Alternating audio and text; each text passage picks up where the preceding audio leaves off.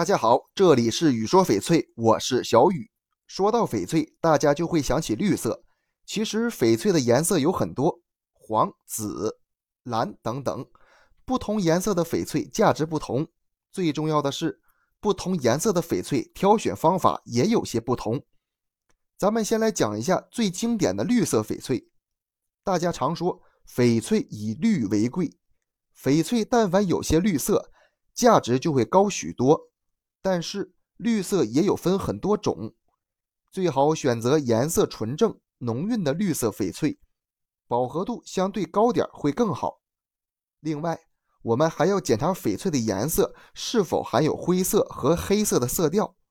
如果带了灰色的色调，绿色就会显脏；如果带了黑色的色调，颜色就会变暗，感觉有些灰，这都会影响到翡翠的观赏性。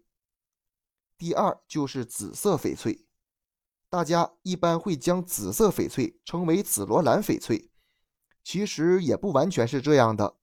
一般来说，我们会将颜色比较浓郁的，像紫罗兰花一样的翡翠称为紫罗兰翡翠，其他的则称为浅紫色翡翠、蓝紫色翡翠等等。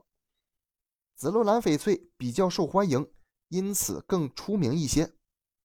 要尽可能选择种水相对高一些，而且颜色比较鲜艳的紫色翡翠。紫色翡翠有见光死的特点，意思就是在室外，紫色翡翠的颜色看起来好像更浅了。优质的紫色翡翠其实是比较难得的。第三，蓝色翡翠，蓝水翡翠其实就是蓝色的，透明度很高的翡翠。它的种水能达到冰种，比较难得。我们在挑选蓝水翡翠时，要注意它的颜色是否纯正。另外，瑕疵一定要少，不能有很碍眼的瑕疵。顾名思义，蓝水翡翠讲究的就是水灵灵的通透感，因此水润度也是我们要重点关注的。第四，红翡，红色是翡翠的次生色。就是翡翠形成后遭到致色因子入侵形成的颜色。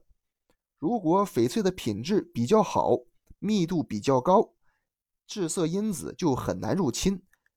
因此，大多数红翡的品质都不高，而且不厚，只有薄薄的一层附在翡翠原石表面。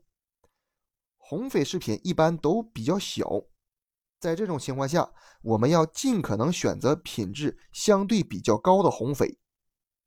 在中国，红色代表着喜庆，翡翠寓意着吉祥，喜欢红翡的国人也比较多。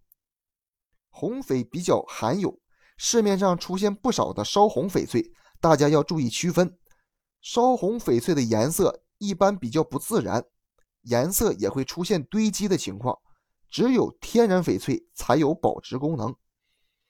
第五，黄翡，黄翡同样是翡翠的次生色，形成原理和红翡相同。在中国，黄色向来是尊贵和权力的象征，古代的天子也要穿黄袍。直到今天，喜欢黄翡的人仍很多，因为黄翡是翡翠的次生色，它的品质一般也不高。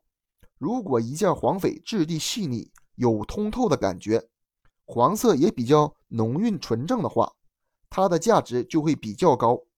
比如鸡蛋黄、柠檬黄的黄翡，大多数黄翡都会有些棕色调，属于黄棕色。